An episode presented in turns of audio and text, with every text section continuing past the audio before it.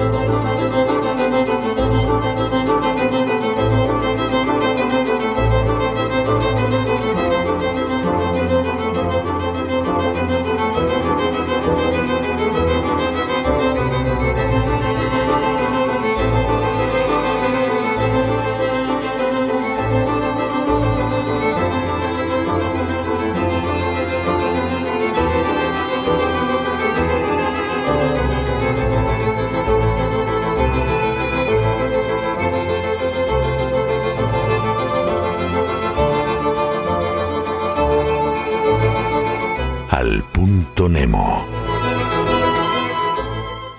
Nemo es el polo de lo inaccesible ubicado en el Pacífico.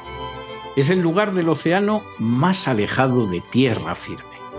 Situado en el sur del Océano Pacífico, a 2.688 kilómetros de la Antártida, el punto Nemo es cementerio de naves espaciales y es el fondo del océano que en dicho punto Nemo se encuentra a 3.700 metros de profundidad. Todos los jueves, a este lugar inaccesible, enviamos a personas que se lo merecen. Y esta semana enviamos al gobierno de Alemania. Que quede claro que no enviamos al gobierno de Alemania al punto Nemo porque esté dando muestras de una incompetencia y una irresponsabilidad absolutas al respaldar las sanciones contra Rusia y así hundir su propia economía y la de las naciones de la Unión Europea. Que quede claro que no lo enviamos al punto Nemo porque esté formado por una banda de cobardes repugnantes que ha tolerado que vuelen en el Nord Stream 2 para que no reciba gas Alemania de Rusia y que no ha movido un dedo al respecto en defensa de la nación.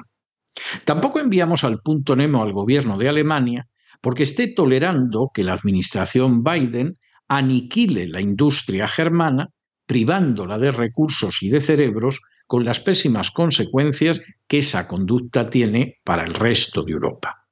Ni siquiera enviamos al punto Nemo al gobierno de Alemania por demostrar cada día que carece de la menor dignidad nacional y que solo sirve como simple marioneta de la agenda globalista y de la OTAN.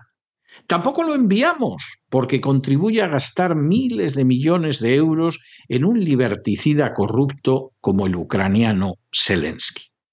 Lo enviamos al punto Nemo porque a más de 30 años de que Alemania se reunificara gracias a la sensatez y a la generosidad de Moscú, los hijos políticos del canciller Helmut Kohl y los nietos de aquellos que invadieron la Unión Soviética en 1941 envían ahora tanques alemanes a luchar contra Rusia. Y además lo hacen justo la semana en que se recuerda el aniversario de la liberación de Leningrado del cerco nazi. Ahora, gracias al gobierno alemán, en lugar de los Tiger y los Panzer, que contribuyeron a dar muerte a cerca de 30 millones de ciudadanos soviéticos, van a ser tanques alemanes Leopard los encargados de matar rusos para favorecer a los herederos de un genocida ucraniano que colaboró con Hitler y que se llamaba Bandera.